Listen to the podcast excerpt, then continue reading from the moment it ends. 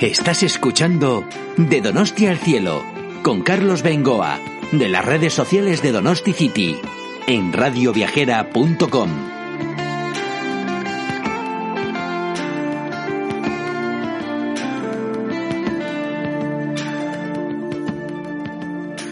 Muy bien, pues aquí me tenéis. Un saludo a todos desde San Sebastián. Un saludo de Carlos Bengoa. Hoy nos vamos a ir desde Donosti hasta Jaén. Lo vamos a hacer a través de un Donostiarra muy viajero, al que ya habéis podido escuchar en numerosos eh, podcasts de Radio Viajera, Jesús Mari Alquézar. Eh, se marcha esta vez hasta Jaén, la puerta de Andalucía. Así que vamos a hacer un recorrido, creo que muy interesante, desde el punto de vista paisajístico y cultural por esa maravillosa tierra. Y luego regresaremos a San Sebastián para entrevistar a un holandés muy conocido en Donosti y en sus alrededores también, porque además es un aficionado tremendo a la Real Sociedad, hasta tiene su propia peña. Es holandés, vino en su momento a vivir a San Sebastián, se quedó enamorado, como tanta otra gente de nuestra ciudad, y aquí se nos ha quedado perfectamente identificado. Así que con Jesús María Alquezar nos vamos a marchar a Jaén y conoceremos detalles de Holanda y de nuestra ciudad a través de Ben Parham. Todo esto en De Donosti al Cielo, el podcast de las redes sociales de Donosti City.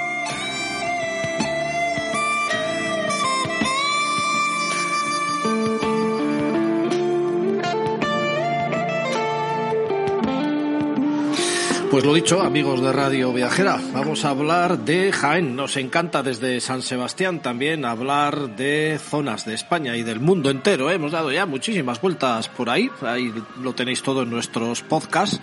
Y hoy eh, todo ello a través de Donostiarras, ¿eh? viajeros o de gente de fuera que viene a vivir a San Sebastián en nuestra provincia y nos cuentan sus experiencias en los países de origen y qué es lo que más les llama la atención de, de Donosti, de Guipúzcoa, del País Vasco. Hoy eh, Jaén, con eh, uno de nuestros máximos colaboradores, no solo en nuestras redes sociales, sino también en los propios podcasts viajero empedernido y que además es muy buen comunicador, como Jesús Mari Alquezar. Muy buenas, Jesús Mari. Muchas gracias. Hoy nos vas a hablar de Jaén. Mira que te gusta viajar, ¿eh? Sí, hoy en día, como he perdido fuerza para otras menesteres, otras actividades que hacía, pues ahora siempre me ha gustado viajar, pero ahora insisto en el viaje mientras pueda, ¿no? Mientras tenga y, y haya dinero. Jesús María Alquézar fue muchos años presidente del Club Vasco de Camping, ahora está jubilado, eh, todavía es el día que nos hace diseños de rutas de senderismo, de mountain bike, bueno, todo eso lo tenéis en nuestro blog, dolosticity.org, pero ¿por qué te dio por ir a Jaén, que es de lo que vamos a hablar ahora? Sin duda, porque es la provincia de Andalucía para mí la más desconocida. Y, y, cuando vi las cosas que tienen, vi el programa, me pareció que era muy interesante y había escenarios que quería conocer in situ. Fíjate que en el artículo que colgué, eh, bueno, pues tú nos lo pasaste con tu texto, con tus fotos, en nuestro blog, insisto, en donosticity.org, ahí tenéis el artículo sobre Jaén Puerta de Andalucía, creo que le llamábamos. En nuestras redes sociales ha compartido mucho en la página de Jaén Turismo y otras cuantas que he pillado por ahí. Eh, y ha sido uno de los artículos más visitados de nuestro blog a nivel general y uno de los tuyos en particular. ¿Tanto crees que puede llegar a atraer Jaén? Sí, porque es la desconocida, como digo, y además se, se le conoce como un paraíso, el paraíso interior de las provincias, porque está en, en provincia, es el es el límite en Muga con Ciudad Real, ¿no? Y con Albacete, o sea que con la con Castilla, digamos, y además fue también la puerta de la frontera con el con la invasión, bueno, la, la dominación árabe y allí comenzaba y fue la puerta del al, al andaluz. Uh -huh. eh, es cierto que en la entrada de, de Jaén está la batalla de Nava de Alusa, que fue la primera derrota importante de, de, los musulmanes en su retroceso ya para que luego fue la, la reconquista. Sí, sí. Y, y, curiosamente se visita, hay que visitar en el viaje antes de entrar en Jaén, hay que visitar el, el gran centro de interpretación de Navas de Tolosa. Muy Luego hay otra gran batalla también, que se, también se visita, aunque esta vez no hicimos, Bailén, la batalla de Bailén, que fue lo, la misma historia pero con los franceses cuando la independencia. Para los que conocemos menos eh, Jaén, quizás tengamos la tendencia a identificarlo con grandes campos de olivos, eh, con esos interminables eh, paisajes, bellísimos también, pero entiendo que habrá más cosas. Bueno, hay muchas cosas, pero para mí también uno de los atractivos para apuntarme el viaje eran los olivos. Para mí las viñas, el paisaje de viñas que conocemos también, y ahora era el paisaje de los olivos, que yo había visto grandes fotos y quería verlo, verlo, sentirlo, disfrutar de esos paisajes que me han entusiasmado. Es algo diferente y con unas buenas luces, las fotografías así impresionantes.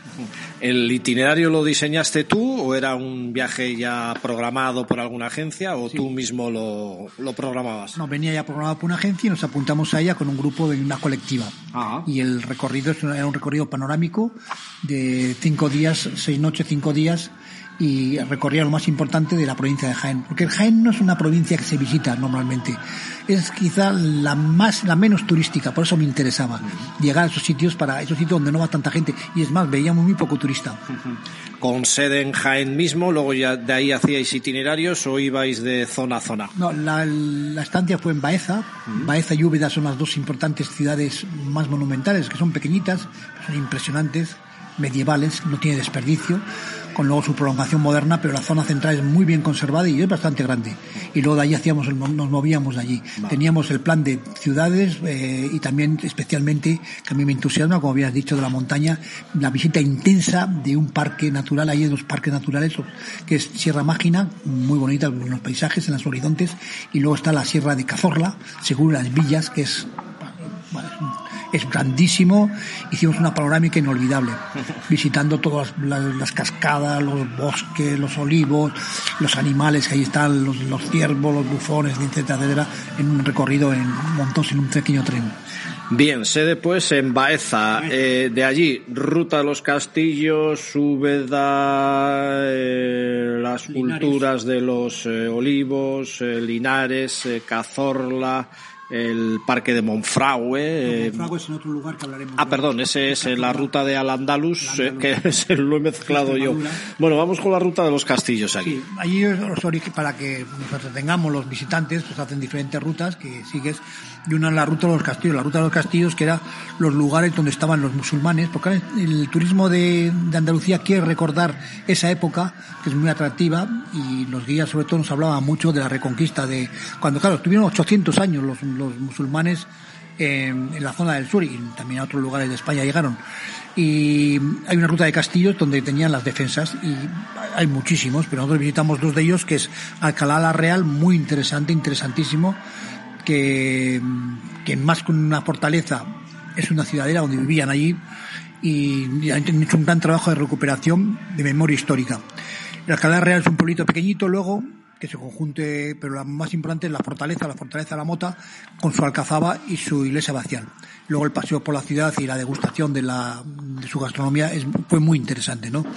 El Jaén, como digo, es una de las provincias con más fortificaciones y atalayas de toda Europa. Y es muy importante. Y luego la siguiente tarde, después del almuerzo, fuimos al, al Caudete, es otro, otro precioso bastión de defensa que está muy bien reconstruido, bien recuperado, porque esto estuvo muy perdido después de la guerra civil, se fueron destruyendo, aprovechaban las piedras para otras cosas y ahora han recuperado, lo han, lo han remozado y está muy precioso. Alcalde también muy interesante, que es, que es el principal bastión del orden de Calatrava en la zona. Ambas localidades, digo, unidas por grandes extensiones de olivares. El paisaje que ves desde arriba, desde la torre del homenaje, de sus almenas, es, bueno, inenarrable. No tengo palabras. Y luego con sus montañitas que tiene alrededor. Pues mira, un castillo que a mí no me sonaba y me encanta pues ir aprendiendo también eh, cosas eh, a través, ya digo, de nuestros comunicadores, viajeros y pues nos encanta también viajar y en una emisora como Radio Viajera pues ya ni os cuento, ¿no? Eh, Úbeda y Baeza, otros dos puntos importantes de Jaén que también visitasteis. Son imprescindibles en este periplo Úbeda y Baeza declaradas Patrimonio de la Humanidad no puedes faltar, es lo más importante que hay a ese nivel, a nivel de, pueblos recuperados, medievales, monumentales.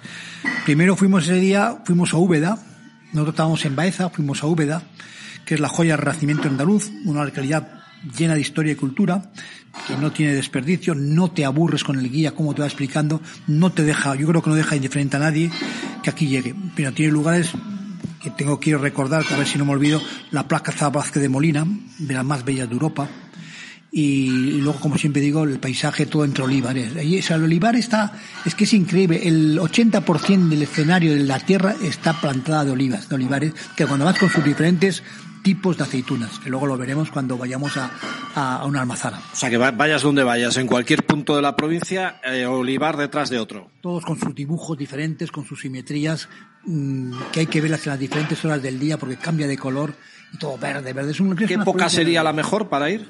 Yo creo que está porque es cuando están las olivas, porque hay que ver los olivas cuando hacemos el paseo por los olivares con, con su fruto. Eh, ¿Esta cuál es? Pues igual el podcast se escucha en enero, a ver lo que tiene. La época que la hemos hecho ha sido en octubre. Vale, vale, vale. Están, pues... Han recogido las primeras, las primeras aceitunas para hacer primero el aceite. Bueno, luego hablamos de eso. Sí, sí, sí. Vale, venga, que luego, entre Úbeda y Baeza ahora, sí. La, eh, antes de ir a, para no, para no insistir en el monumental, fuimos a Linares. Linares es muy importante sociopolíticamente porque ahí estuvo la historia de las minas, las famosas minas de Linares y la Carolina. En, no es una gran ciudad, Linares, pero tiene una, un hito que los oyentes acordarán, por lo menos oyentes de nuestra edad, que allí en la plaza de Linares murió Manolete, el gran torero Manolete, el mito de Manolete, la leyenda de Manolete, en el año 47. Y hay que visitar, como es lógico, la, la plaza, estuvisteis la, la plaza allí, la plaza con sus monumentos, sus recuerdos a Manolete. Y luego pues tiene unas grandes avenidas, ciudad moderna, y curiosamente allí está la segunda sucursal que tuvo en España un gran edificio bien conservado del Banco Español de Crédito. Había mucho negocio, bueno, la historia de las minas es verdad. Y tuvieron funcionando hasta el año 1992. ¿Visteis las minas? No vimos la mina, bueno, no se ven las minas, se ven las instalaciones que hay, unas instalaciones que quedan, como recuerdo también como como un recuper, una recuperación de aquella época, que tuvo muchos inmigrantes que venían a trabajar. Y por cierto, que morían todos muy jóvenes por la contaminación que había en las minas y luego también se visita los marqueses de Linares hicieron un famoso hospital que se visita porque es impresionante para curar a esas personas que vivían poco hacia el norte del trabajo en las minas. Por muy cierto, ¿qué tipo de pueblos son? Porque he visto alguna foto tuya de Baeza, más bien, son pueblos muy blancos también, ¿no? De casas más bien bajas, ¿puede ser? Correcto, son blancos, eh, salvo la zona monumental son casitas pequeñas, no quitar las expansiones como en Jaén ya no, y luego son calles estrechas, calles de, es más hay zona que llaman zona musulmana, que es estrechita, donde no, para que no no pegue mucho el sol, muy, muy, muy bonitas. Venga, Sierra de Cazorla ahora, también otro punto obligado de visita en Jaén, por lo que nos contabas. Para mí no podía faltar eso, amante yo soy de la naturaleza, la Sierra de Cazorla está muy nombrada, realmente el nombre es Sierra de Cazorla, seguro en las villas, son cuatro escenarios juntos, y bueno, y eso es lo más bonito que se hace, se puede andar, no anduvimos porque era, era todo el día en la sierra, vas como va llegando, cómo desaparecen los olivares, cómo llegan los, los, los grandes masas de árboles de todo tipo. Eh, hay un, el barranco del Tranco, porque allí nace el Guadalquivir, importante. El Guadalquivir es un río más importante de Andalucía y atraviesa todo Jaén y nace allí en Cazorla, en unas grandes cascadas que hay, que luego pasaremos y las veremos. Primero visitas, mmm, como digo, la, la embalse del Tranco, unas vistas preciosas, las, montañas son montañas cársticas, con mucho bosque, no serán buenas para andar, el más importante es el yelmo, pero hay excursiones, hay senderismo, hay muchos, y luego vas recorriendo en el autobús toda la sierra con unas carreteras estrechísimas, estrechísimas que para, sinceramente, para el autobús no eran muy buenas, pero buen chofer, y luego allí eh, hay una zona que se visita, que hay un pequeño pueblo que se construyó para, para visitas, que se hace un recorrido en tren turístico para ver esos animales que en semi libertad se pueden ver en, eh, en la zona de Cazorla, que es la, la ruta, eh, la ruta Félix Rodríguez de la Fuente, porque allí rodaba las películas que luego las vimos en, ¿Ah, en televisión, las rodaban en aquella zona y ves, ves el cabra, la cabra montés, los ciervos, gamos, muflones, ardillas, en todo su máximo esplendor. Eso sí. Una de las frases que más veces imitábamos de, de más jóvenes, eh, con esa voz peculiar que tenía Rodríguez de la Fuente, era precisamente, no voy a poner la voz porque lo hago muy mal seguro, en el amanecer de la Sierra de Cazorla.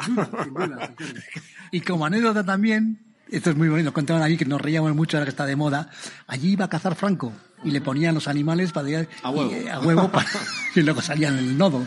El nodo con todos los animales que cazaba en la sierra de Cazorla y tiene allí nos enseñaron dónde, dónde dormía dónde vivía etcétera, etcétera porque hay un centro de interpretación y era un, un, pequeño museo de la sierra no de su casa. ¿qué tipo de montaña es? ¿son colinas bajas media montaña acostumbrados aquí como estamos a relieves más altos? ¿no? son altas superan los mil metros, hasta 1200, 1300, pero son cársticos totalmente, mucho bosque y los riscos son impresionantes, muy cortados y supongo que para caminar no será fácil, como pregunté yo, y salvo algunas rutas que ya están muy preparadas, de dificultad para caminar, sí.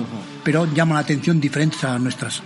Muy bien, y nos queda pues la propia capital, Jaén, ¿no? Antes también tenemos que hablar de Baeza, Baeza donde estábamos residiendo, que es la, la, otra, la otra importante y monumental, ¿no? Y luego nos falta la cultura del olivar y la almazara, que había que ver, había que, había que intimar con ello. Bueno, Úbeda, Úbeda, o sea, si Úbeda en Bruja, Baeza no se queda la zaga. Baeza es una localidad declarada Patrimonio de la Humanidad, se recorre de día y de noche, y obligatorio recorrerla de noche, es impresionante, inteligentemente iluminada, Destacan iglesias, palacios, museos, miradores que dominan de nuevo el océano de olivares y entre ellos eh, numerosas almazaras que están alrededor. Ahí se concentran muchas almazaras donde hacen, donde hacen el aceite con las olivas y una hay que visitar una, ¿eh? es obligatorio. Ahí se confecciona el aceite, especialmente el superable virgen extra, que es el que hay que tomar. Y y otro aceite que es el aceite temprano. Luego hablamos cuando entramos en el capítulo de la. Vamos, como el que va a bodegas aquí a catar vino chacolí, ahí se cata el aceite, ¿eh? Sí que tiene grandes propiedades el aceite, que igual es algo que olvidamos siempre, pero.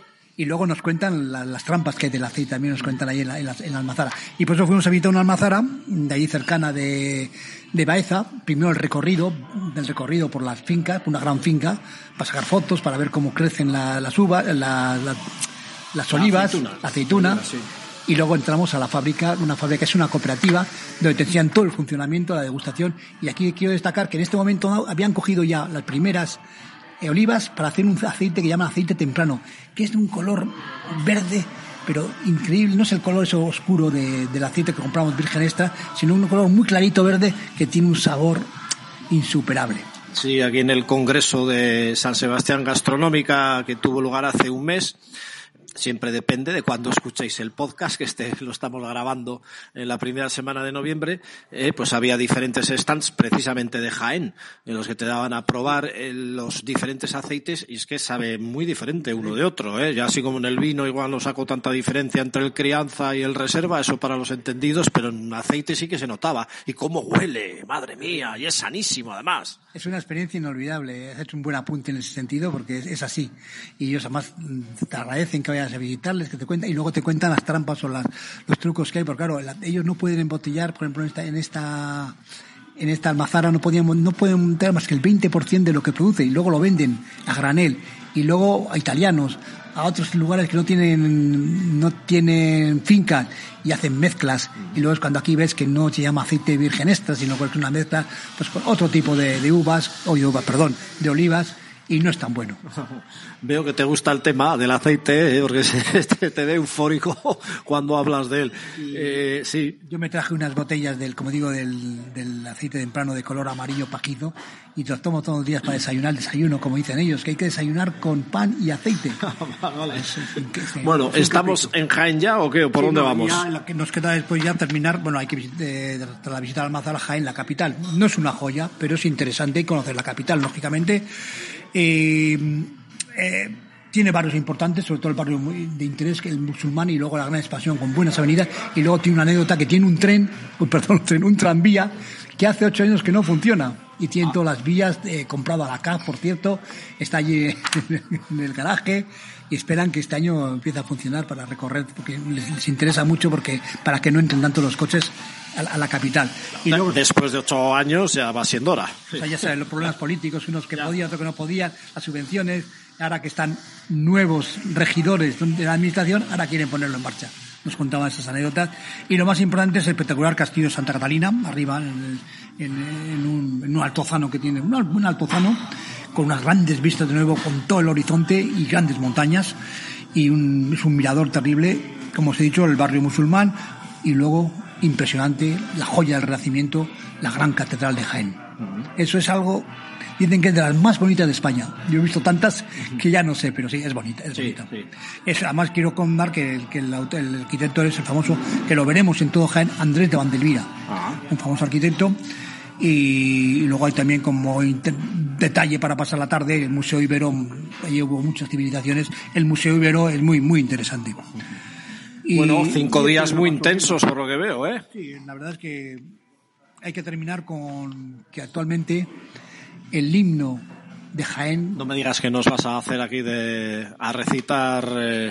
No, pero es interesante que sepan que el himno Sí, de sí, Jaén- sí, no, pero recita, recita. Bueno, A ver, pues, eh, por lo menos unas cuantas Sí, estrofas. Es de Miguel Hernández. Sí.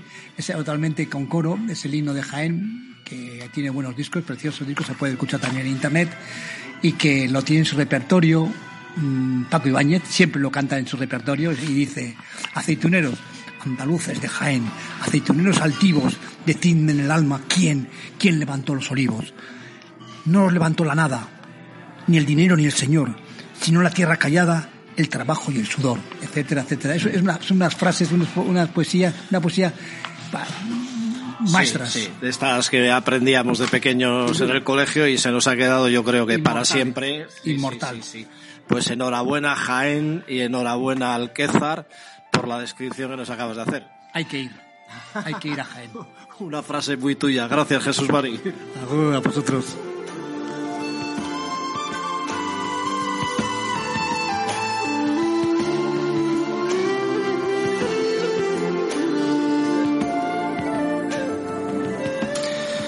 Bien, estoy ahora con Ben Parham, holandés de 38 años, en la sede, vamos a decirlo así, de una de sus pasiones, que es el fútbol, la Real Sociedad. En el mismo estadio de Anoeta está el Bar Maite, que forma una conocida peña de la Real Sociedad, la peña Maite, precisamente, Maite Taldea hace muchos viajes además. Este holandés vino aquí hace ya bastantes años y se debió enamorar no solo de su novia, sino también de la ciudad. Muy buenas, Ben. Muy buenas, buenas tardes.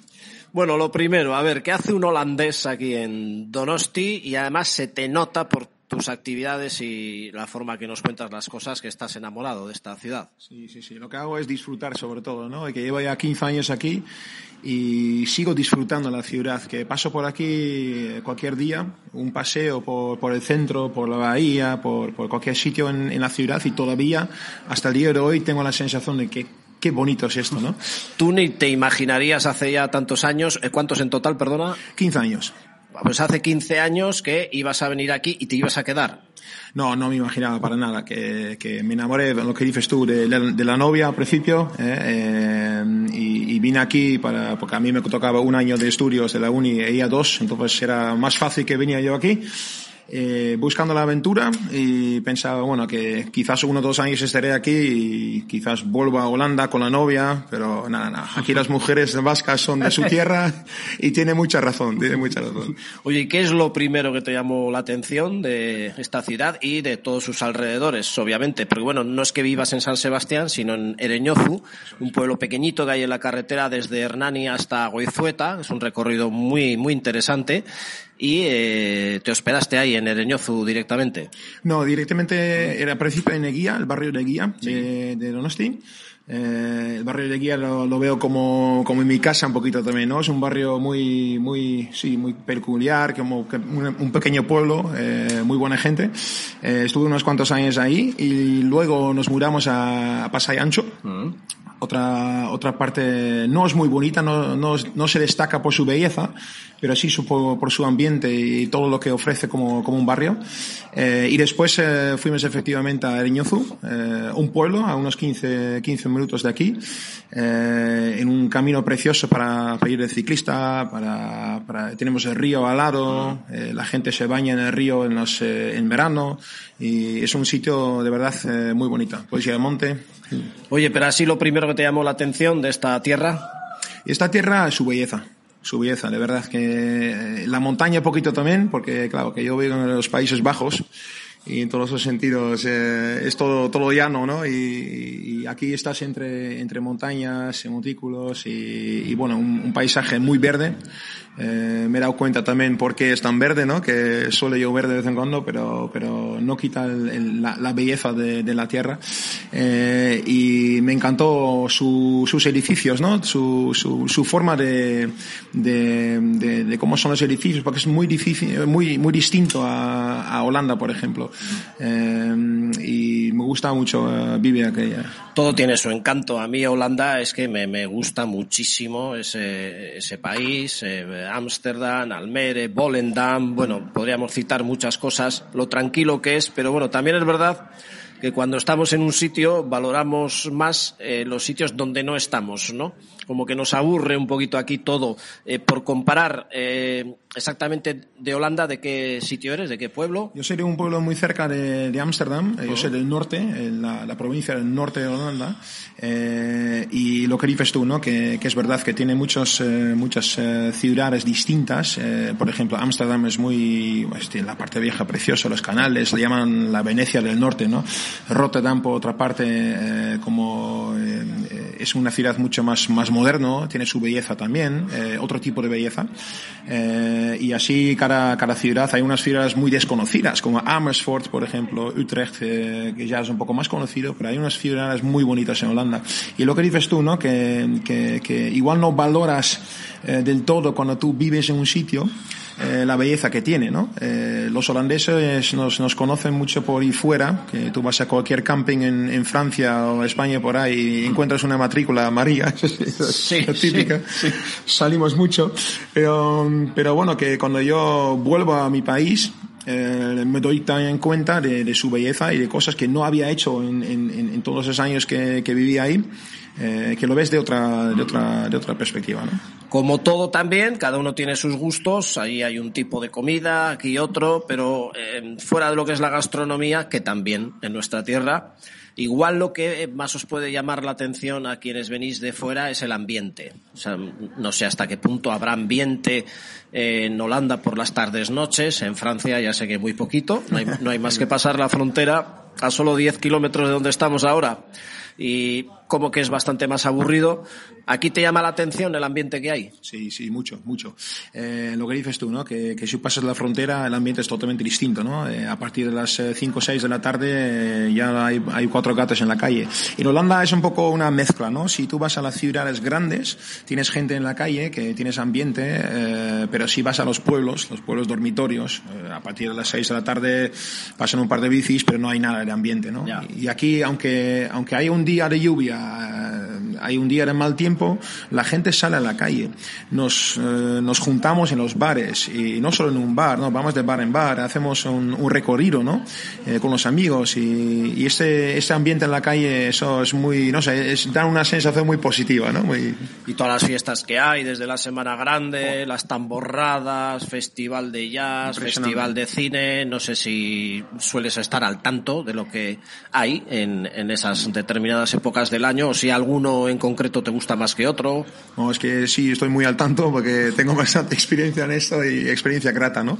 Eh, lo que dices es una cosa que nosotros en nuestro, nuestro país, en Holanda, no conocemos, ¿no? Aquí hay fiesta de la ciudad, eh, como es la tamborrada, que es, que es un, una cosa que me emociona. Yo toco la tamborrada yo mismo también eh, y conozco a gente que, que les salen las lágrimas a tocar la tamborrada. Es una cosa muy emocional, ¿no? Es de la ciudad propia. Eh, pero luego hay también fiestas como el Santo Tomás, hay fiestas eh, también en, en, verano, sale por la Semana Grande, para más bien para el turismo, pero también son festividades. Luego, eh, cada pueblo en los alrededores y cada barrio aquí en la ciudad tiene sus propias fiestas. Eh, es un, un, calendario anual que vamos a decir que es un, un continuo, ¿no? Sí, cuando, sí. cuando acabas el año ya, ya vuelve el, el, el siguiente, ¿no? La gente que te ha parecido, no, no quedes bien ahora, pero se suele decir que el vasco es por un lado retraído, pero por otro lado pues acoge muy bien a la gente, que invita a participar de esas fiestas, no sé, ¿qué te pareció eso? Sí, a ver, eh, es, sí es un poco verdad lo que, lo que dice, ¿no? El vasco es más, más cerrado al principio. Eh, creo que quizás un poco más en, en, en las ciudades concretamente, más que en los pueblos, eh, pero cuando cojas, eh, cuando ganes su confianza, tienes una persona de oro, una persona un, honesta, sincera detrás, eh, que, que, está ahí cuando, lo, cuando le necesitas, ¿no? Y no es para quedar bien, es, es verdad que, que hay, yo he visto aquí en 15 años muy poca gente falsa gente que dice, oye, eres mi mejor amigo, ¿qué tal estás? Tronco, máquina, aquí estamos contigo al fin de mundo y luego te dejan caer. ¿no? Eh, eso, eso no lo veo aquí. Eh, yo creo que hay que ganarse la confianza en un vasco, no, no se acerca, eres su mejor amigo desde un principio, tienes que ganarse, eh, ganárselo a la persona y, y una vez que, que, que el vasco vea que, que, tú eres una, una persona honesta, sincera y que sus, tus intenciones son, son, son buenas, tienes un amigo, un amigo, un gran amigo, ¿no? Tu gran pasión, el fútbol. Estamos precisamente, nada, a cuatro patadas del estadio de Anoeta, el Bar Maite, que hemos dicho, que tiene su propia peña. Viajas mucho con la Real Sociedad, acabas de venir de Salzburgo, por ejemplo. Eh, el fútbol y la Real, ¿qué crees que es para ti y para, pues para nosotros?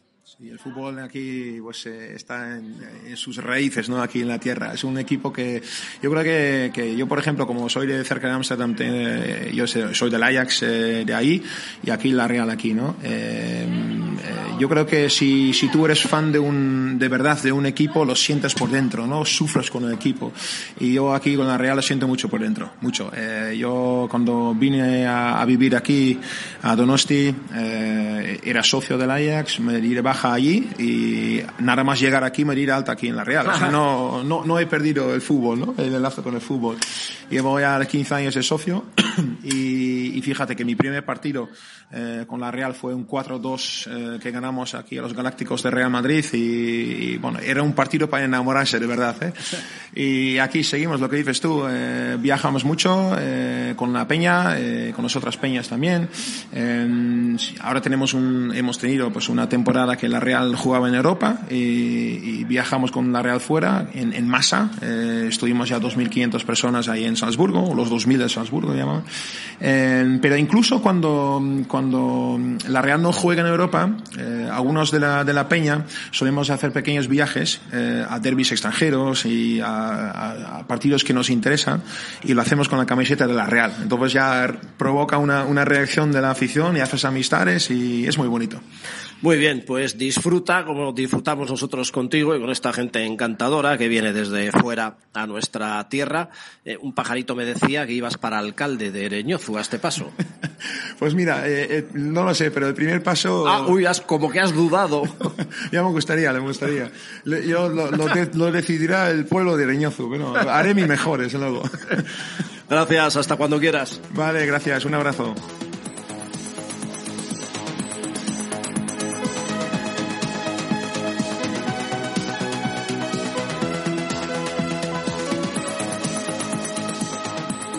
Recuerda que puedes escuchar nuestros podcasts en las principales plataformas de audio, ebooks, iTunes, Spotify, Google Podcast y muchas más.